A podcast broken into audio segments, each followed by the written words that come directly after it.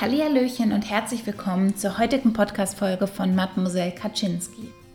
Ich möchte durch meinen Podcast Betroffenen und auch Angehörigen das Gefühl geben, dass sie nicht alleine sind mit dieser Krankheit. Ich möchte dazu beitragen, dass der Blickwinkel auf Depressionen sich ändert und, und du es schaffst, die Depression als Freund zu sehen, der ein Anreiz darstellt, an dir zu arbeiten und du so Stück für Stück dir ein glückliches und gesundes Leben aufbauen kannst. Und ich möchte dazu beitragen, dass das Stigma in der Gesellschaft gegenüber Depressionen kleiner wird und all die dummen Vorurteile abgebaut werden. Bevor wir zum Thema der heutigen Podcast-Folge kommen, wollte ich noch einmal eine Anmerkung machen zum letzten Podcast.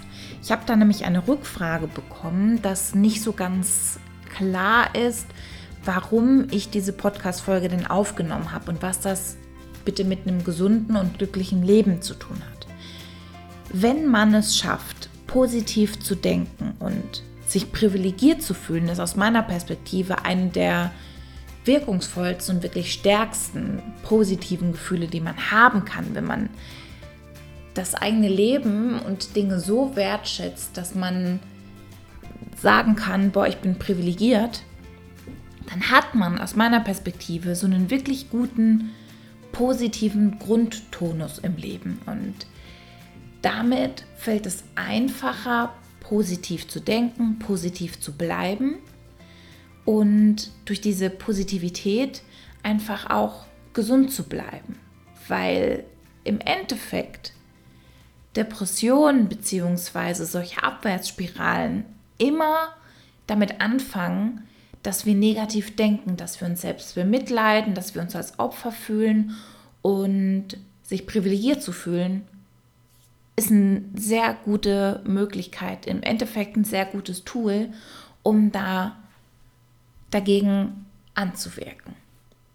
Vielen lieben Dank für die Frage und die Anregung. Wenn du eine Frage hast, wenn du Themenvorschläge hast, dann freue ich mich sehr, wenn du mir eine E-Mail schreibst, beispielsweise mademoiselle.kaczynski.gmail.com, wenn du mir auf Instagram folgst, da heiße ich auch mademoiselle.kaczynski.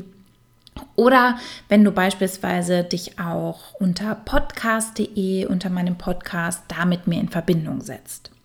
Jetzt kommen wir zum Thema der heutigen Podcast-Folge, nämlich warum du Ich muss aus deinem Wortschatz streichen solltest.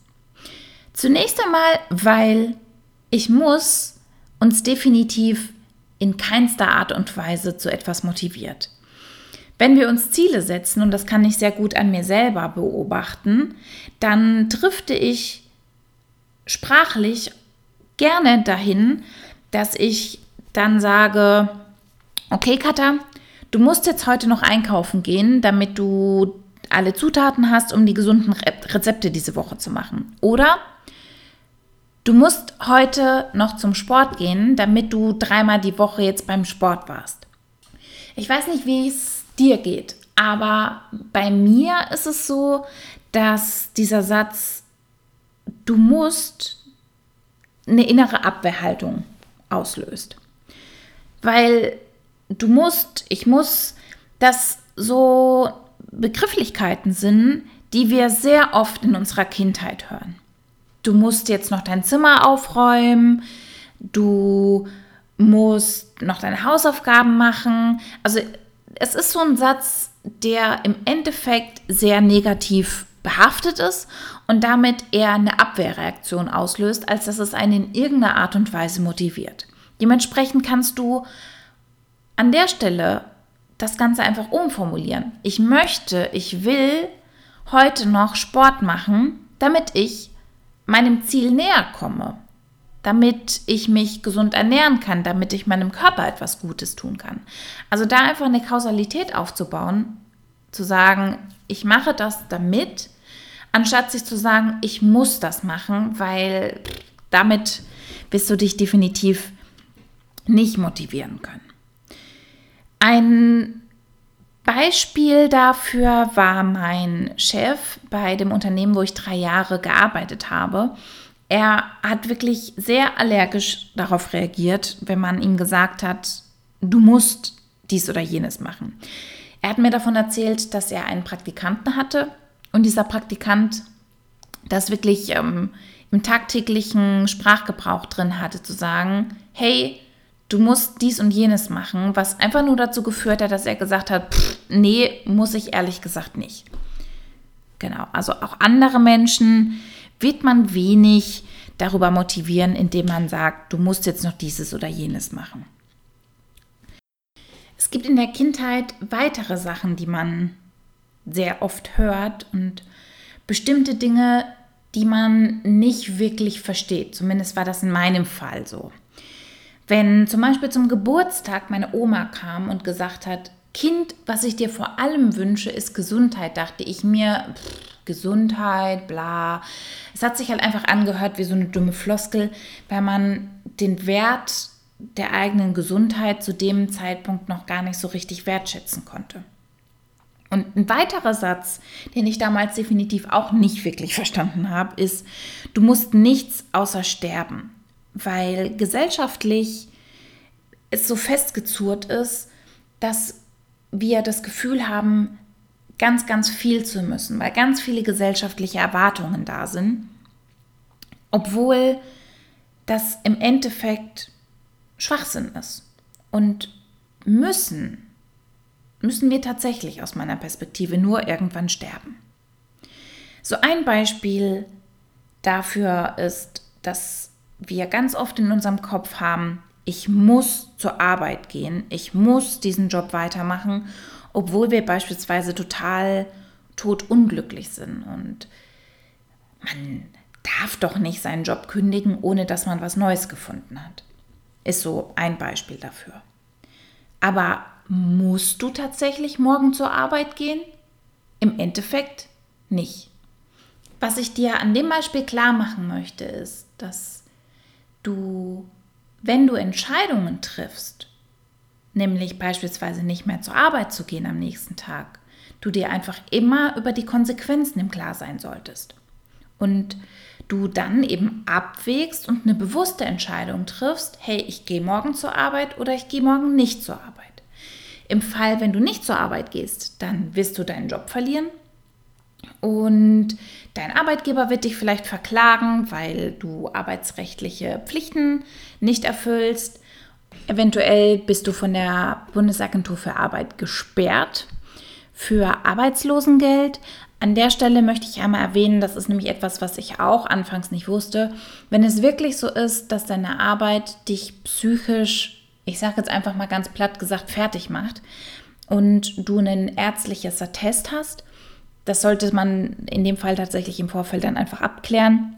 Kann es sein, dass es da eben keine Sperrfrist gibt. Aber wir gehen jetzt einfach mal davon aus, ähm, dir gefällt der Job nicht. Und dann solltest du dir darüber im Klaren sein, dass du eventuell drei Monate kein, keine Bezüge bekommst.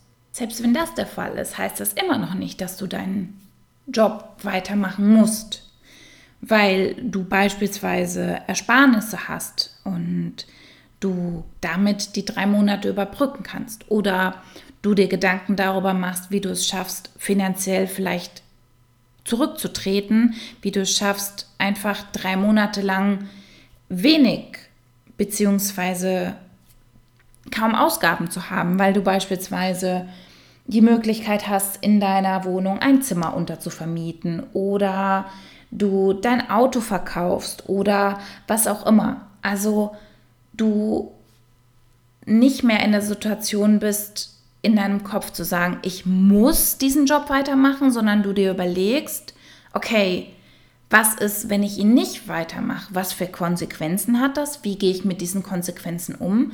Und du dann einfach eine klare Entscheidung treffen kannst. Und das gefühlstechnisch dann etwas ganz anderes ist, zu sagen, hey, in meiner jetzigen Situation möchte ich nicht kürzer treten. Ich habe bestimmte Ausgaben, ich möchte nicht auf mein Auto verzichten, ich möchte weiterhin in den Urlaub fahren, ich möchte meine Ersparnisse nicht angreifen und aus dem Grund bleibe ich erstmal bei der Arbeit.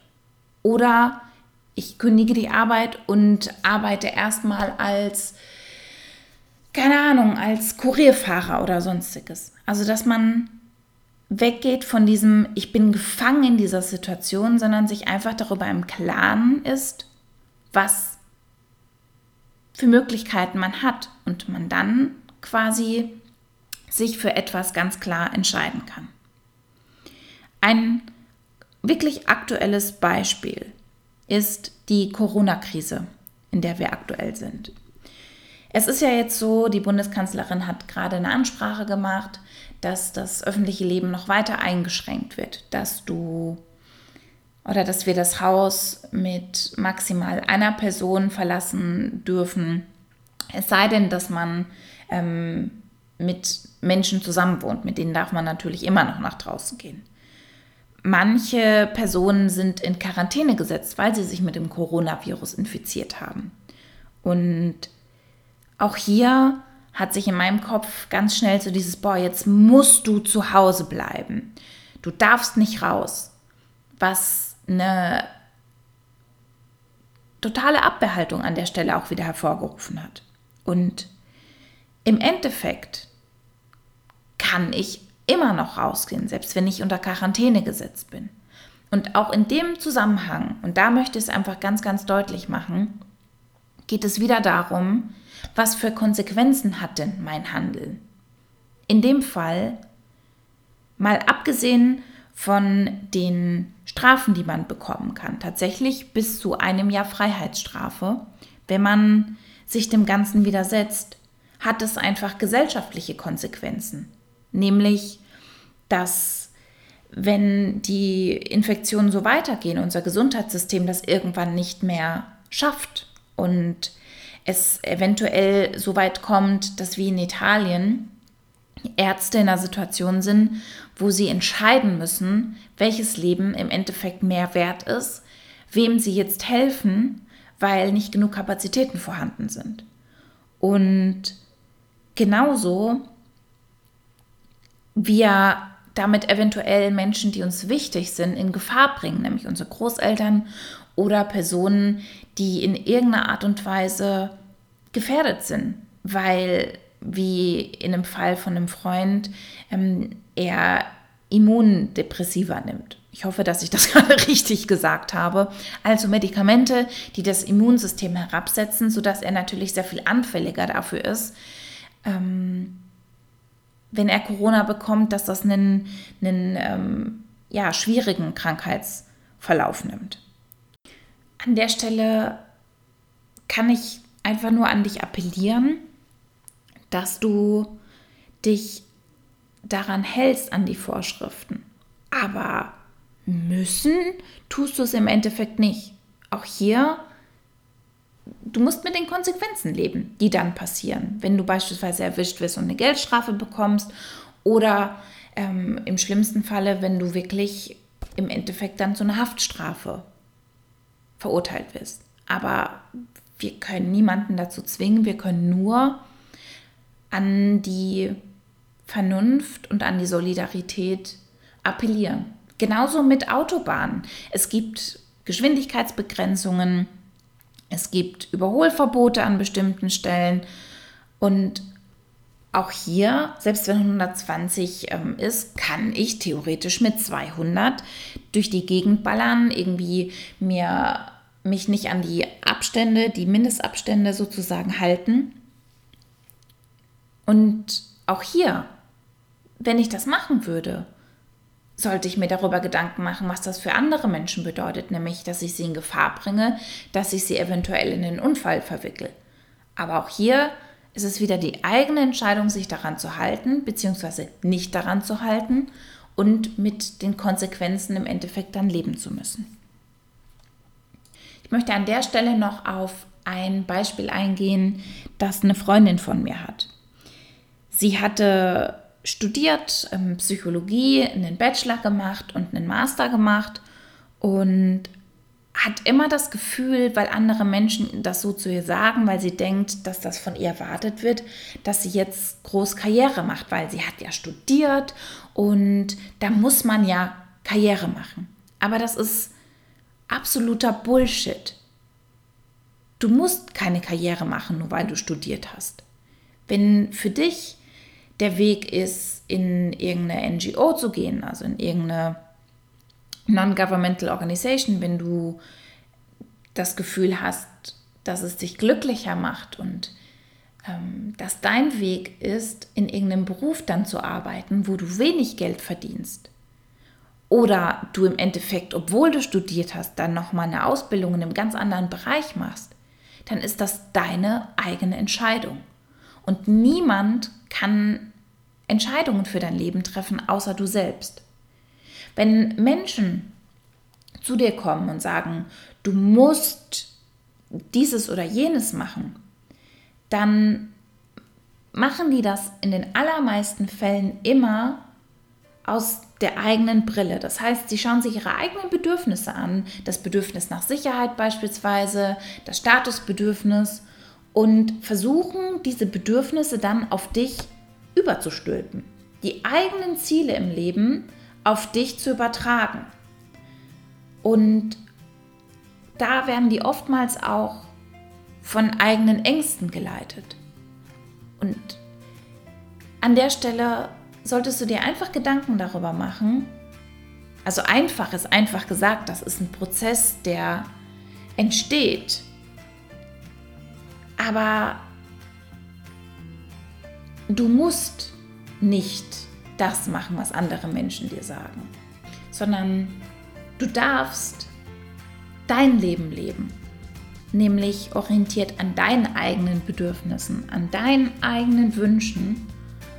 Und wenn wir das Leben von anderen Menschen leben, werden wir niemals glücklich werden, weil das eben nicht unsere eigenen Bedürfnisse, unsere eigenen Wünsche berücksichtigt, sondern eben das von anderen Menschen.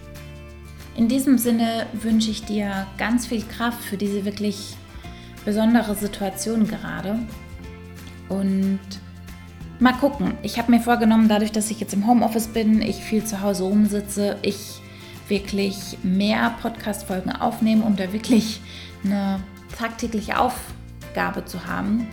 Schreib mir gerne, wenn du bestimmte Dinge hast, die dich gerade in dieser besonderen Situation beschäftigen. Und ansonsten bleib gesund, halt die Öhrchen steif und bis ganz bald, deine Kaczynski.